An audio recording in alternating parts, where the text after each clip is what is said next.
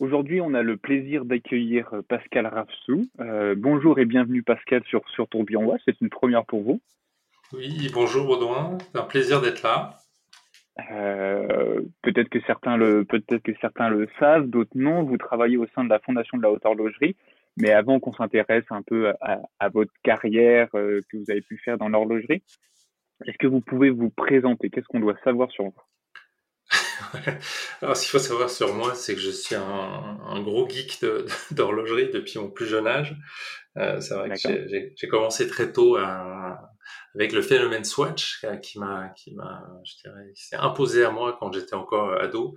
Donc j'étais un des premiers, un des early adopters du, du phénomène euh, et j'allais acheter mes Swatch un petit peu euh, ésotériques à Milan, à Paris, alors que j'avais même pas encore de, de, de, voiture avec deux ou trois copains. Et ça a un petit peu commencé comme ça. Ouais, ouais. Et, puis, ça a été assez jeune finalement. Vous avez été happé par tout ça.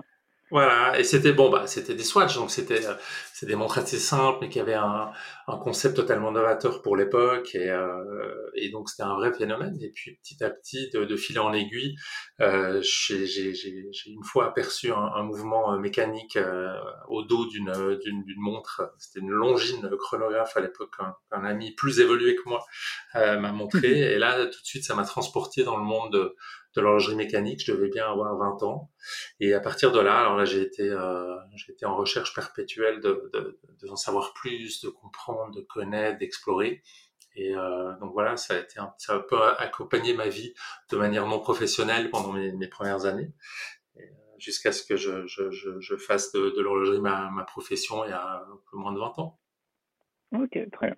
Euh, vous, disiez que vous avez été happé par, par l'effet euh, Swatch. Est-ce que dans, dans votre famille, l'horlogerie était quelque chose de présente? Est-ce que vous aviez déjà des membres de votre famille qui étaient euh, dans ce milieu de l'horlogerie? Ou finalement, le seul contact que vous aviez avec l'horlogerie, c'était bah, parce qu'on portait une montre et, et voilà non, non, personne dans ma famille était vraiment euh, horloger. Euh, comme toute famille, je dirais, suisse, et donc euh, dans le berceau de l'horlogerie, on a quand même une, sensibilité pour ça.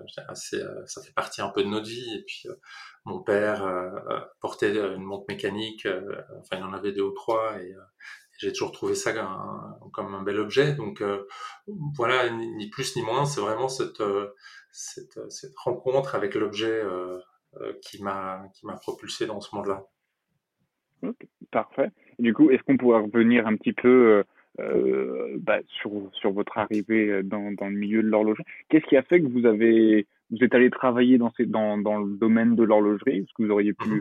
garder cet intérêt de l'horlogerie euh, comme un hobby, quelque chose à côté, puis travailler complètement dans autre chose? Qu'est-ce qui a fait que vous vous dit, bah, banco, allons-y, allons travailler dans, dans cette industrie-là?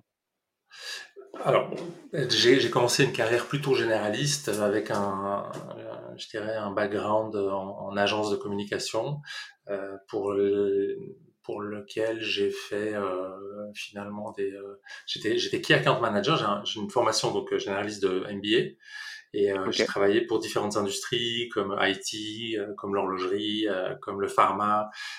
et, et bon, petit à petit, je me suis dit, ce hobby prenant de plus en plus de place, est-ce que je pourrais pas essayer de, de, de travailler dans, dans, ce domaine? Et puis effectivement, de fil en aiguille, ça s'est ça s'est présenté. Et puis j'ai pu rentrer dans l'horlogerie à travers une marque.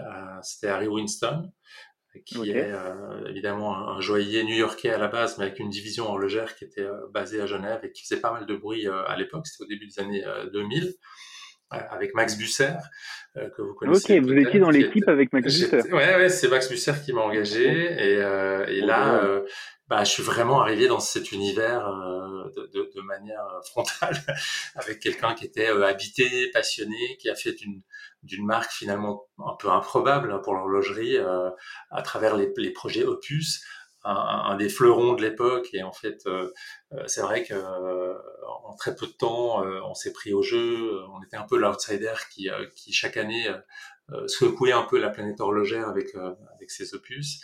Et mm-hmm. bah, très vite, ça m'a donné vraiment l'envie de, bah, de, de, de m'y implanter et, et d'y rester. Donc, donc ouais, c'était une, une, première expérience assez assez incroyable. Bah, surtout avec Max Busser, on, a eu la chance de l'accueillir sur ce podcast-là. C'est vrai que être au contact que lui, on, ne peut pas rester indifférent euh, à l'horlogerie, c'est sûr. Surtout quand vous avez la chance de travailler sur des opus, c'est des pièces exceptionnelles euh, qui, qui souvent bah, alliaient euh, une personne un peu folle, on va se dire, hein, parce que c'est quand même des projets complètement fous. Et c'est vrai que c'était, je pense, une très bonne première entrée en matière. tout à fait. Tout à fait.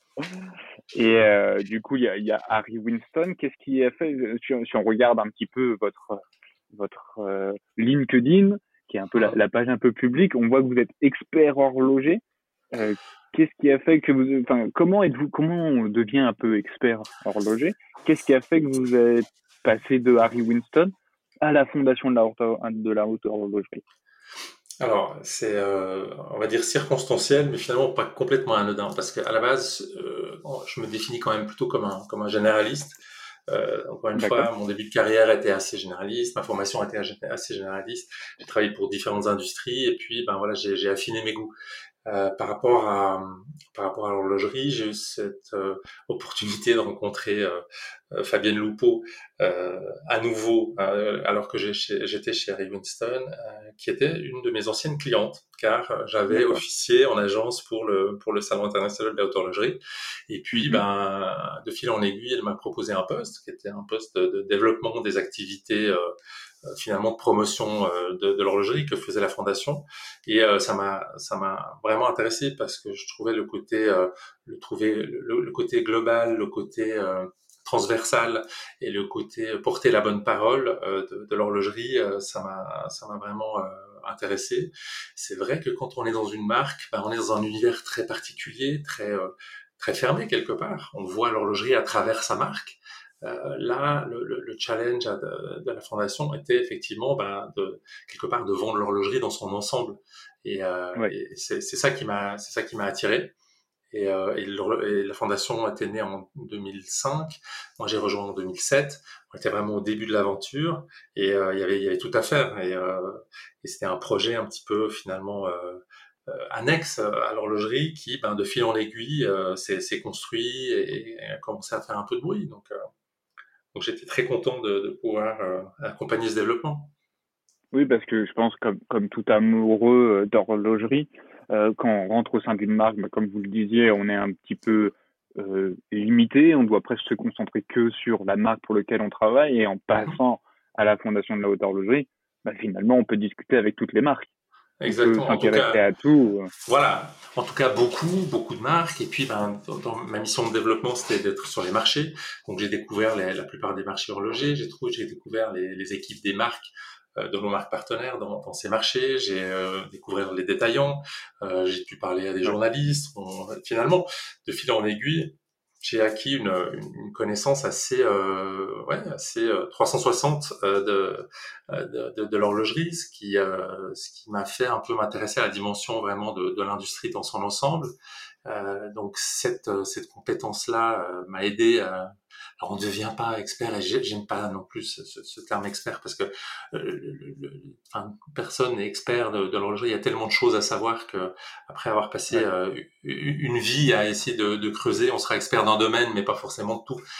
Euh, donc, euh, donc effectivement, ceci c'était c'était une partie de, de mon expertise. L'autre, j'ai continué à développer cette cette euh, capacité à m'émerveiller finalement devant euh, de nouvelles pièces, de nouvelles découvertes, euh, l'histoire de tel horloger ou comment cette complication est arrivée là, ou finalement cette montre elle a une histoire, mais ça remonte à où? Et en fait, je dirais que je suis un, éternel rechercheur de, de, tout et qu'une recherche en amène une autre. Et en fait, il y a une curiosité finalement qui chaque jour euh, au grand espoir de, de ma femme, euh, fait que je passe beaucoup de temps à rechercher euh, des montres, des horlogers, des, beaucoup de montres aussi, parce que finalement on commence à collectionner aussi. Donc voilà, c'est un peu toute cette dimension-là qui fait que, on va dire, à la fin, je suis un grand amoureux de, de l'horloger en général et que quand on, quand on aime, on ne compte pas et donc on, on continue à s'émerveiller. Et du, du coup, enfin, qu'est-ce qui, qu'est-ce qui vous plaît dans l'horlogerie? Est-ce que c'est sais pas, l'ensemble, simplement le produit en lui-même, l'histoire qu'il y a derrière euh... c'est un, je pense, une conjonction de facteurs. Le fait que euh, finalement euh, on soit dans un alors d'une part c'est un objet totalement anachronique aujourd'hui qui ne sert absolument à rien qui euh, enfin qui, qui, est beaucoup moins précis que, que votre horloge sur votre iPhone ou, n'importe quelle manière digitale d'acquérir l'information du temps.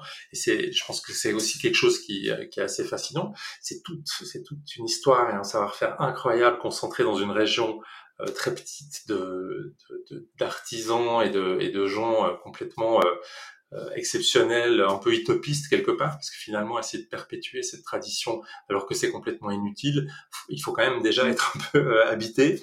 Euh, et puis après, je crois que l'objet en tant que tel, vraiment émotionnellement, je suis, je, suis, connecté avec. Et euh, c'est vrai que ben, parfois les, les, montres que je, je, peux acheter, euh, que j'aime porter, ben, en regardant euh, mon poignet, je regarde pas forcément l'heure, je regarde l'objet. Et ouais. je sais pas si c'est bon ou mauvais signe, mais disons que là aussi, les années un peu se poser des questions. ouais, oui, s'il y a un psychologue ou une psychologue qui nous écoute, peut-être qu'il y a une pathologie, mais bon, ça veut dire qu'il y a beaucoup de passionnés qui doivent être internés.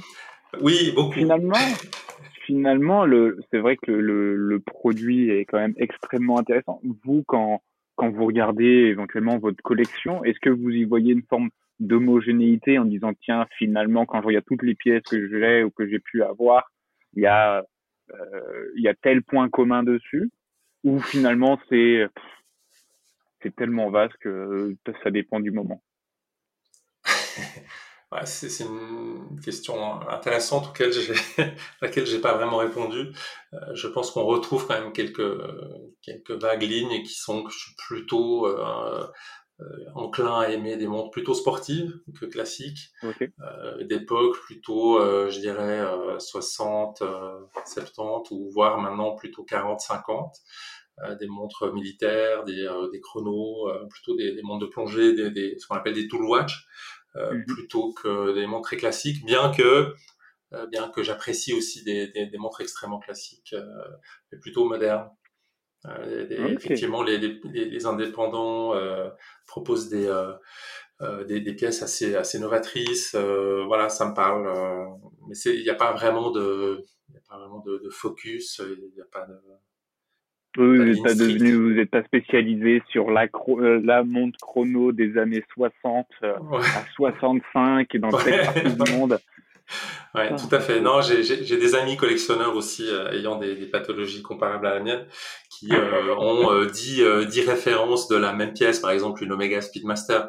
Et il y, a, y, a, plein de, je dirais, de, de travers de, de, de, différents collectionneurs pour différentes raisons qui, voilà, euh, et c'est ça qui est assez intéressant aussi, c'est que quand on collectionne, on, se rend compte que ben, chacun a son approche en fait.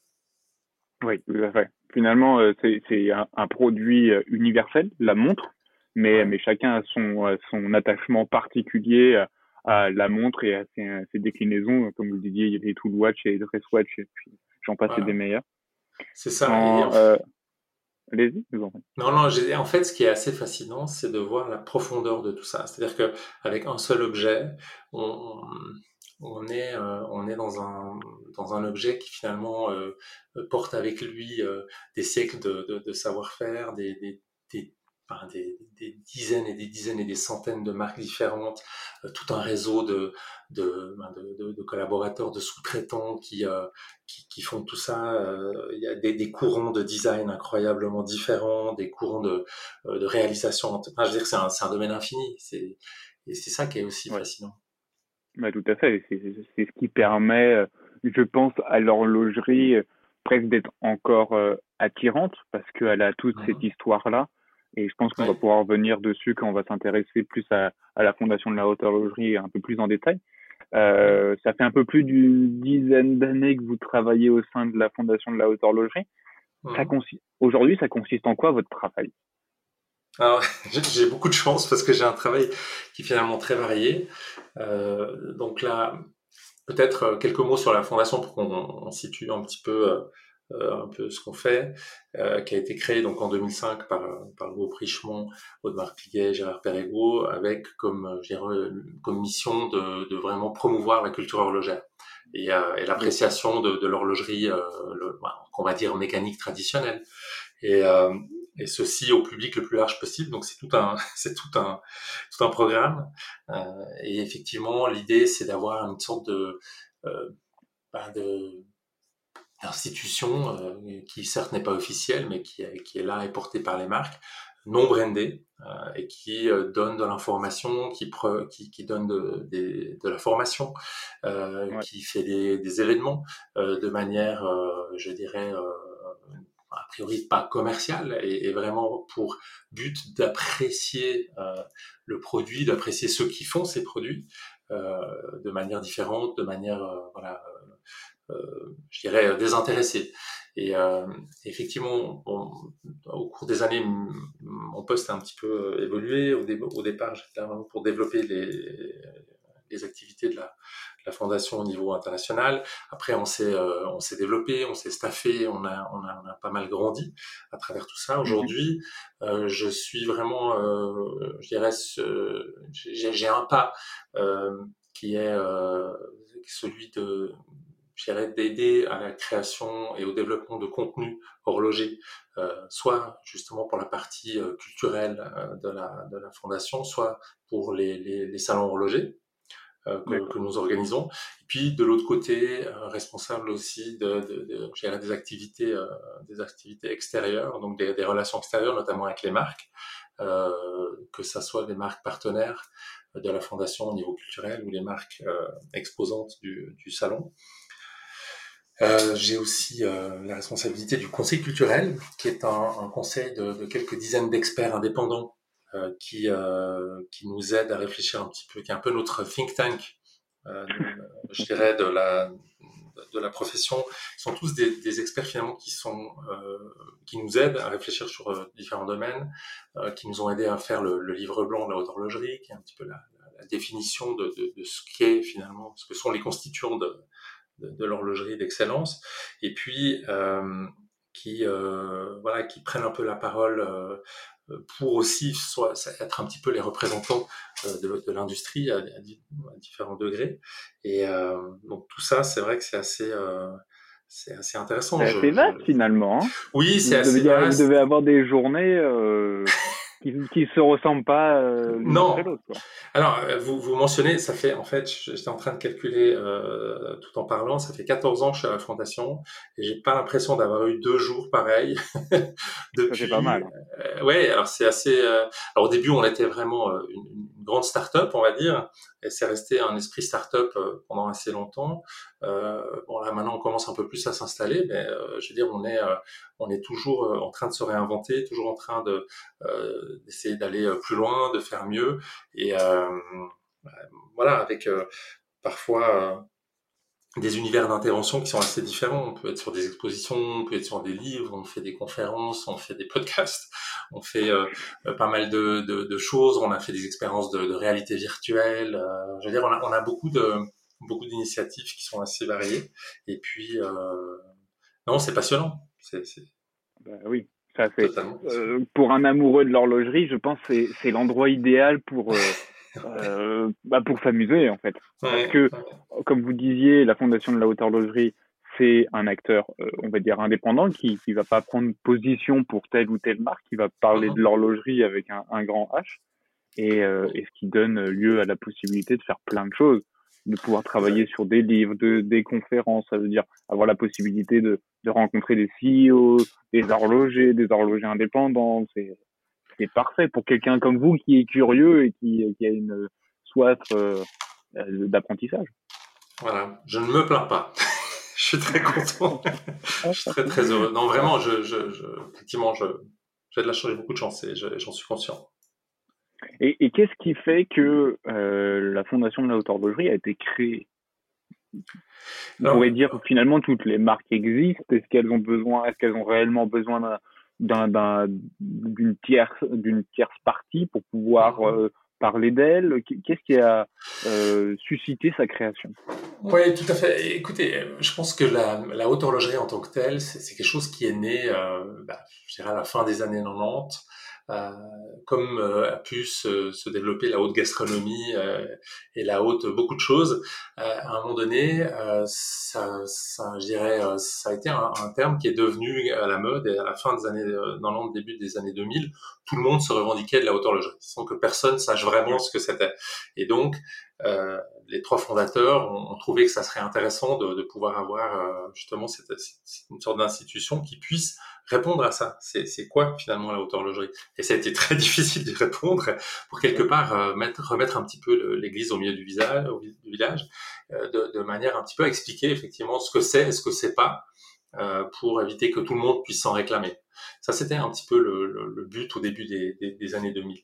C'était vraiment euh, développer euh, un, un, sens de voilà de, tout ce qu'il y a de beau derrière, et tout ce qu'il y a de grand et de noble derrière, et tout encore une fois tous les savoir-faire, tous les euh, artisans, toute l'histoire, tout euh, ce qui a vraiment contribué à faire en sorte qu'on appelle l'horlogerie la haute horlogerie. Mais en même temps, depuis euh, cette mission, elle a, je ne veux pas qu'elle a évolué parce qu'elle reste tout à fait valide, mais euh, depuis le, terme horlogerie euh, bah, a pu être, je pense, clarifié euh, et, euh, et, on a moins besoin d'expliquer ce que c'est aujourd'hui. Ouais. Et, et, du coup, qu'est-ce qui, quelles sont les, les missions actuellement euh, de, de, la fondation de la haute horlogerie en plus de celle-là? Bah, Je dirais que il faut il faut faire en sorte, je dirais pas que la culture horlogère euh, soit intégrée à la culture populaire, mais, mais en même temps, ça reste euh, une culture d'une élite. Euh, et, et, cette élite se restreint de plus en plus. Si vous regardez l'évolution des, des, chiffres d'exportation de, de l'horlogerie suisse depuis quelques années, on a perdu un tiers du volume en 20 ans. On se rend compte qu'aussi les, les, consommateurs ben, vieillissent. Euh, l'idée de la fondation aussi, c'est de, de, dire aux jeunes, euh, dont certains que je rencontre à travers les cours que je peux donner dans certains, euh, certains cours de master ou autres, et il y a cet intérêt dans les, dans, pour les jeunes de, de, de, comprendre cet objet complètement anachronique, surtout pour la génération euh, euh, les millennials qui est finalement un digital born et qui euh, mm-hmm. trouve dans ces montres un objet qui est complètement en dehors de leur truc et qui est assez fascinant. Et, donc c'est amener un peu cette, euh, enfin c'est de bridger cette culture séculaire finalement anachronique à cette, euh, je dirais, ces, ces, ces, nouvelles générations qui euh, ont, qui sont pas, qui n'ont pas grandi dans, dans cet environnement. Ouais. Ça, c'est important. C'est une vaste mission. C'est une vaste mission. Et euh, oui. Il y a du boulot sur la planche pour les. Oui, oui, oui. Non, mais c'est très bien. Hein. on n'est pas contre, on, le recherche. Et, euh, et là aussi, c'est, super intéressant parce que c'est un, c'est un choc de culture.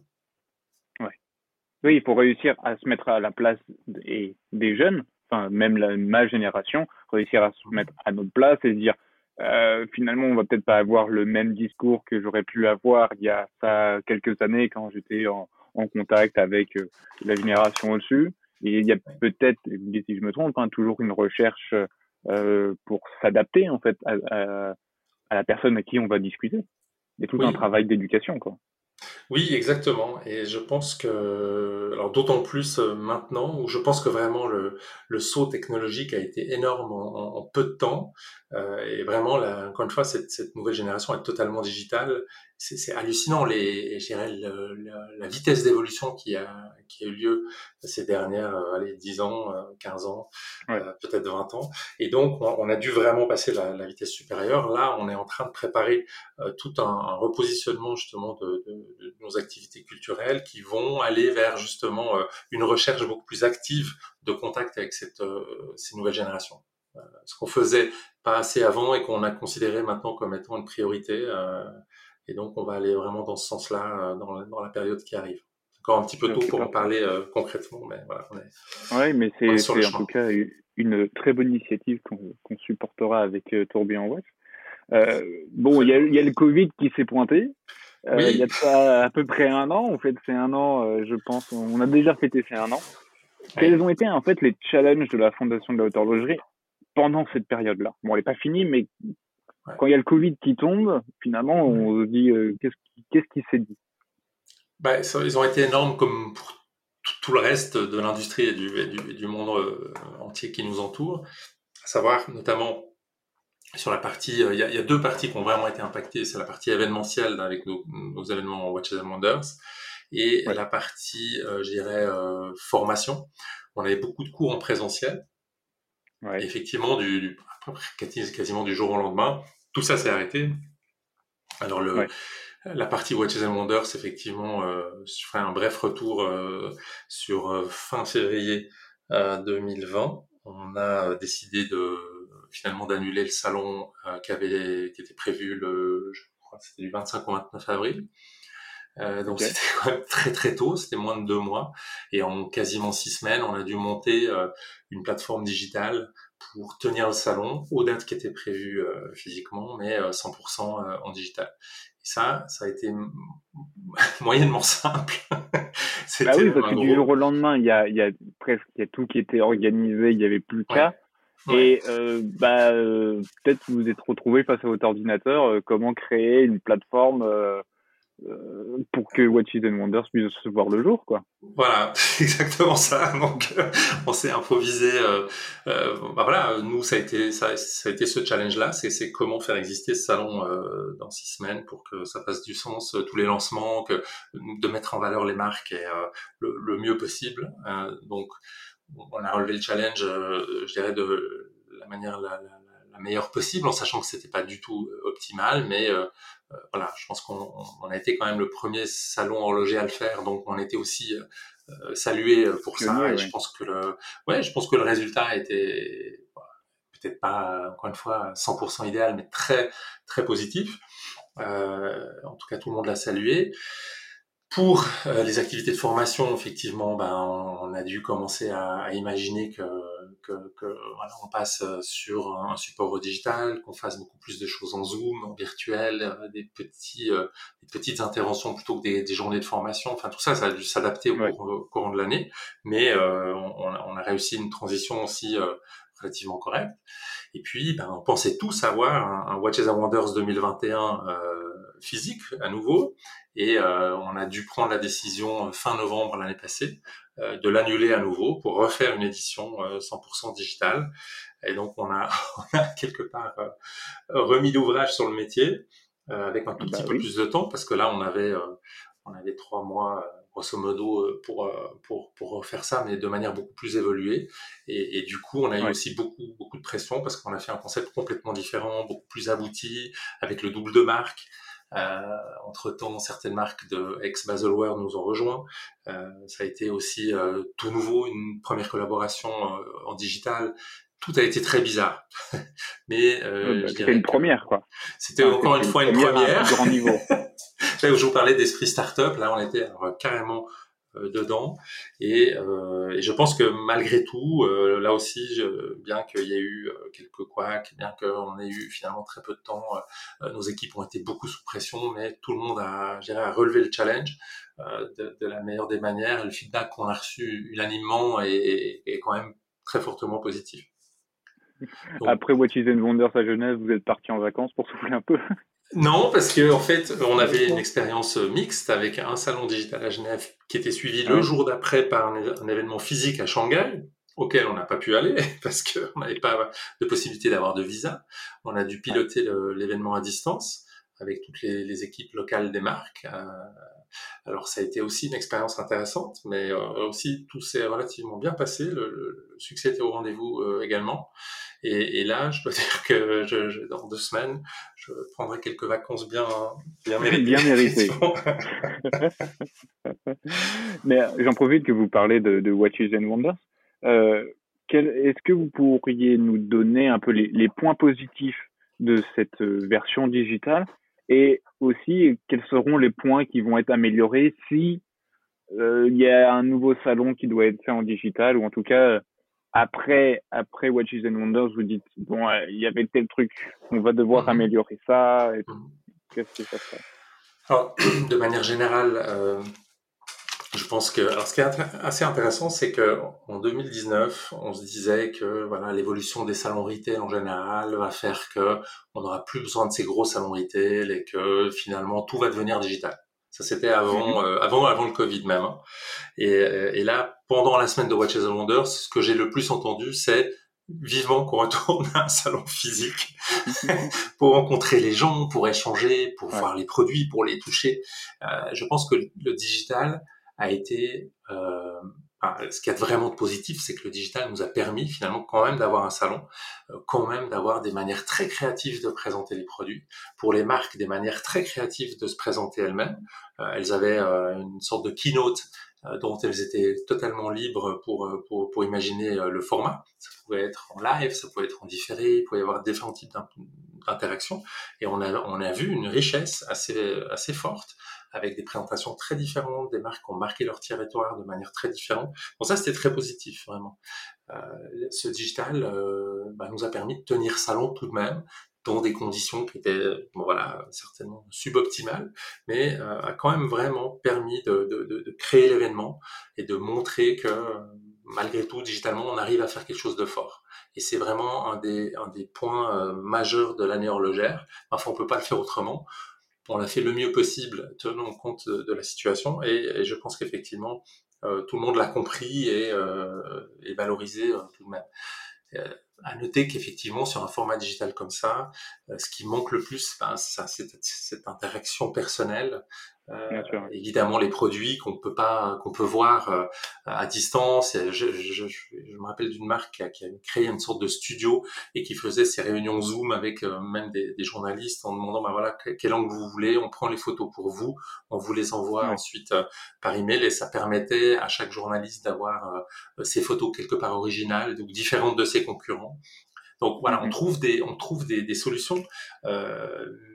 Et mais je pense que l'enseignement est vraiment de dire le mieux ce serait un salon digital. C'est un mix de physique et de digital. Oui. Vraiment. Et, je pense que, c'est pas l'un ou l'autre. Ouais. Ouais.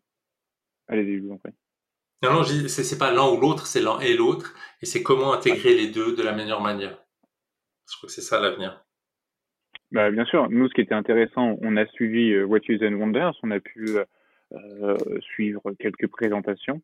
Et, et peut-être la, la crainte que j'avais, qu'on avait chez, chez Tourbillon Watch, c'est est-ce que les marques qui sont habituées à, on va dire, un certain confort, euh, c'est-à-dire que elles ont leurs habitudes, on, crée les montres, on les présente, c'est vendu, c'est présent dans les points de vente, mhm. et puis voilà. Et puis il y avait les salons où on présentait quelques nouveautés, et puis et puis c'est bon, on passait à autre chose.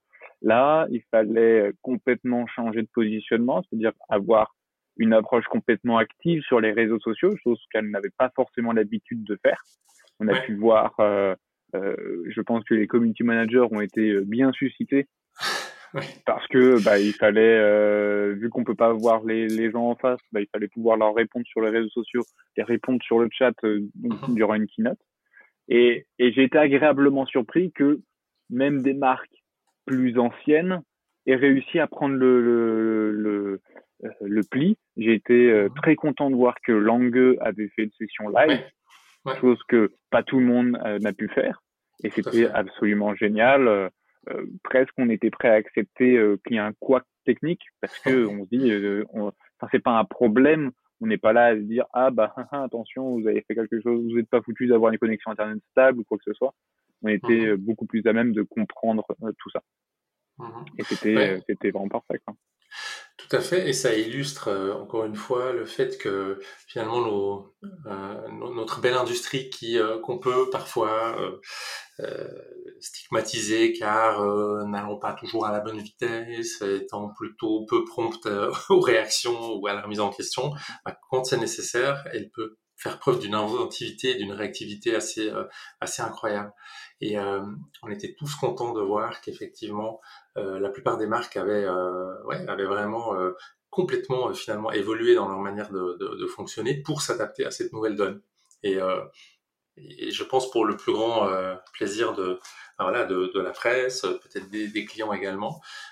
après, je pense qu'effectivement, il y a, des choses qu'on peut pas reproduire en, digital, mais ben, tout le monde a trouvé un moyen, déjà à travers toute l'année 2020, de faire du business différemment. Je, je parlais avec différents points de vente.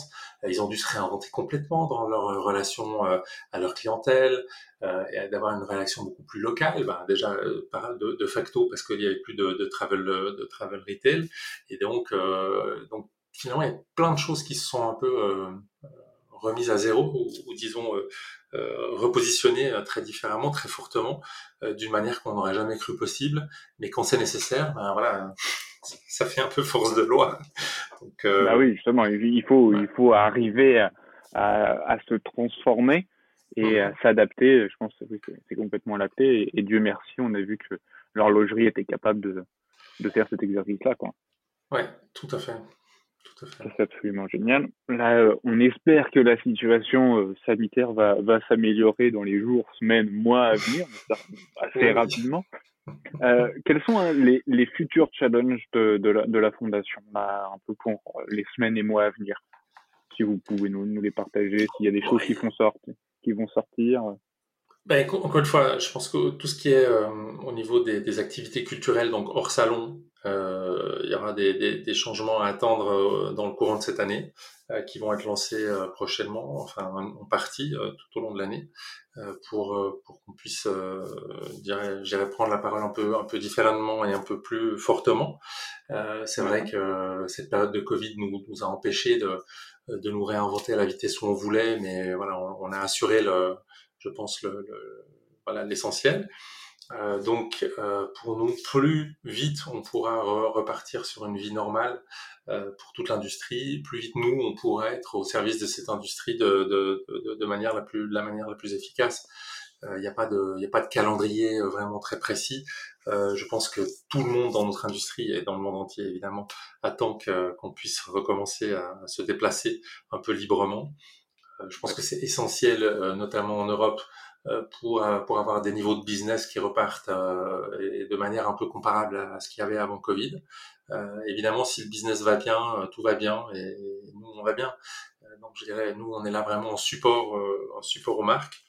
Euh, ce, qui, euh, ce qui est intéressant, c'est d'être sûr que nos marques ben, puissent recommencer à avoir un, niveau d'activité suffisant.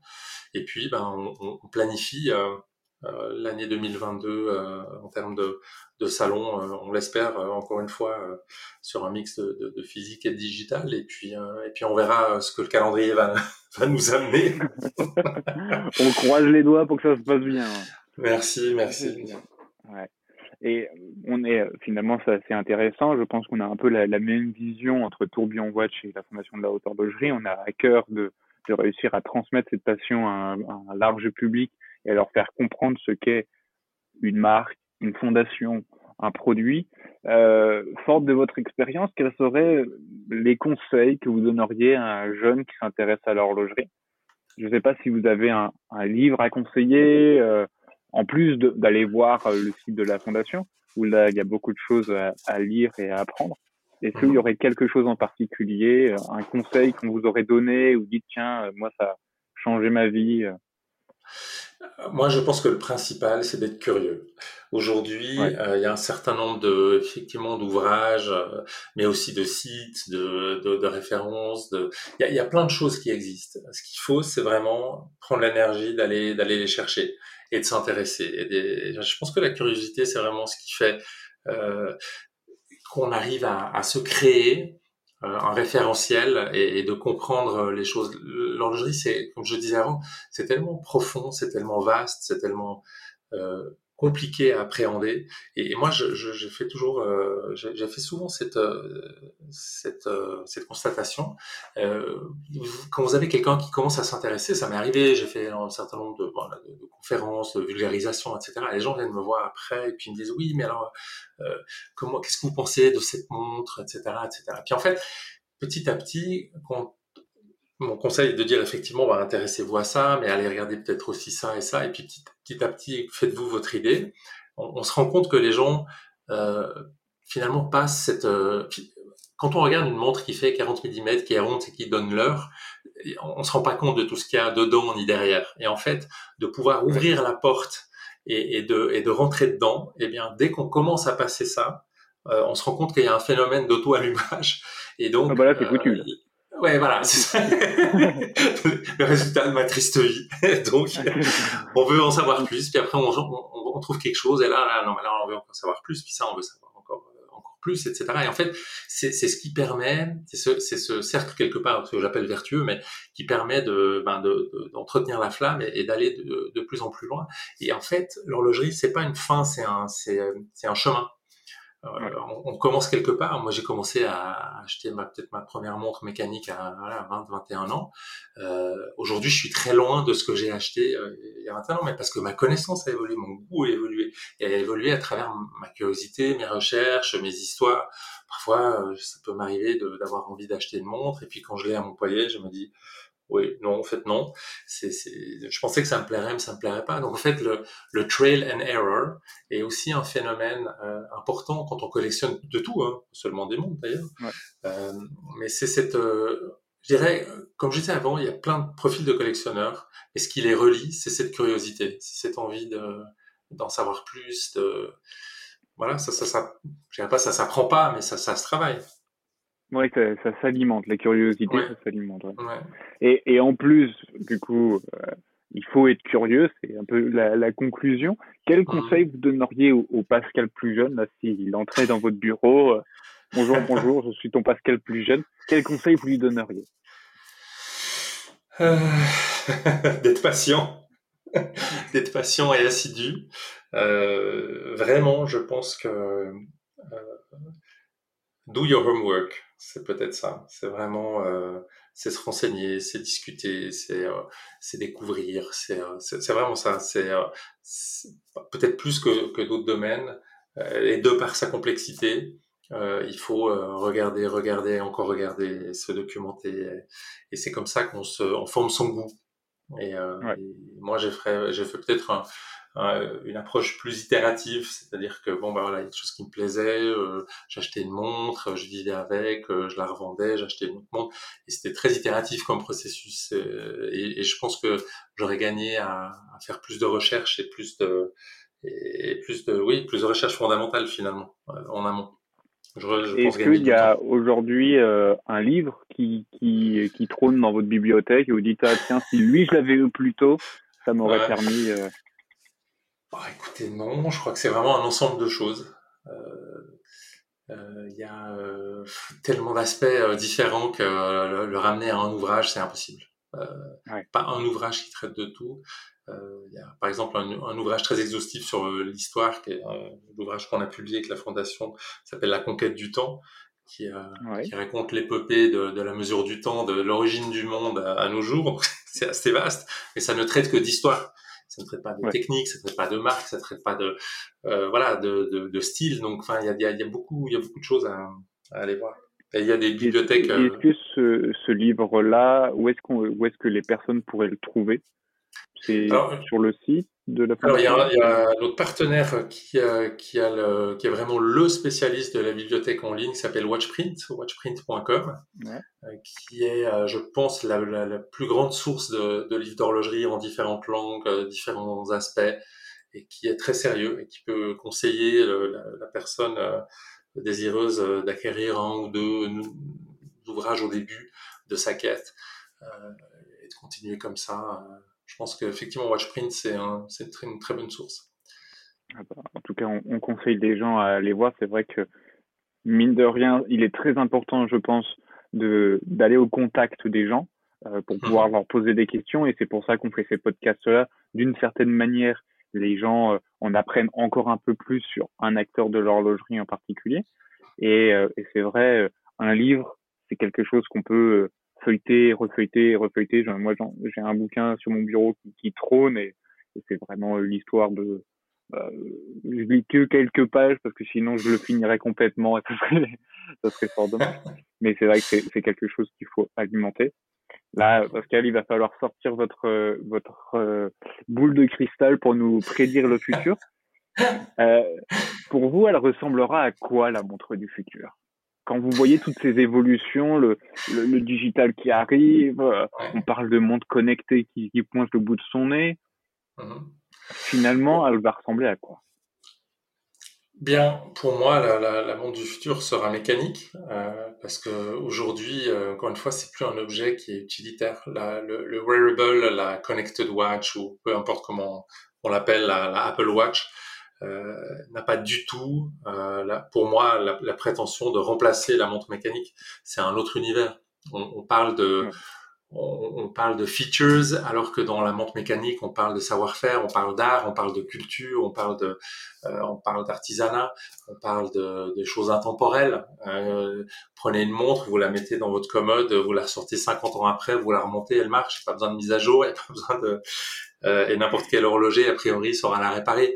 Donc c'est un autre univers, c'est une autre proposition de valeur. On, on, on est sur, sur deux choses différentes. Donc ça, je pense que ça va pas s'éteindre. En tout cas, ça, je, je, doute que ça se, ça se réponde fortement, euh, mais ça restera une, un, un, quelque part un, voilà, un, bel objet, un objet d'art qui peut euh, être un objet de tous les jours, euh, qui peut être apprécié pour sa valeur euh, historique, patrimoniale, de design, euh, et qui, qui est aussi un objet de luxe apprécié aussi bien par les, par les hommes que les femmes. Euh, et ça, je vois, je le vois pas se démoder. Je, je, vois, je le vois continuer à évoluer sur des codes qui restent, euh, qui resteront, parce que bah, on parle quand même déjà de plusieurs siècles d'histoire. Peut-être pour, euh, euh peut-être pas les happy few, mais pour euh, voilà, pour un cercle qui, qui apprécie ces, ces références-là. Donc, je la vois pas très différente la montre du futur de, la montre d'aujourd'hui. Oui, c'est sûr. Il y aura. Je suis assez d'accord que le, la montre mécanique euh, ne va pas disparaître. Après, ça va être son design qui va pouvoir évoluer. On a vu un moment mhm. apparaître les, euh, les watch euh, qui ont la cote en ce moment. Peut-être qu'il y aura autre chose qui va pointer le bout de son nez bientôt. Mhm. Euh, est-ce que, pour, pour terminer, est-ce que vous avez quelqu'un d'autre à nous conseiller à aller interviewer qui serait intéressant pour, pour notre audience? Euh, bah écoutez, moi je vous proposerais d'aller euh, toquer à la porte de Gianfranco Richel. C'est notre, euh, c'est notre master trainer euh, à la FHH. C'est un, c'est un indépendant qui est un formateur euh, aguerri, qui a formé des gens dans le monde entier et qui est aussi euh, aussi une mine de connaissances euh, horlogères. Et l'horloger à la base, il a fait à peu près tous les métiers dans l'horlogerie. Il a dirigé une filiale, il a été acheteur pour un, groupe de détaillants. Et euh, c'est quelqu'un de vraiment très très connaissant et, qui peut certainement vous donner un angle intéressant sur sur son parcours. Écoutez, merci beaucoup Pascal. Merci pour votre temps. Merci d'avoir pu partager votre histoire, d'avoir fait peut-être découvrir ce qu'est euh, la fondation de la haute, la haute horlogerie, ses, ses, missions.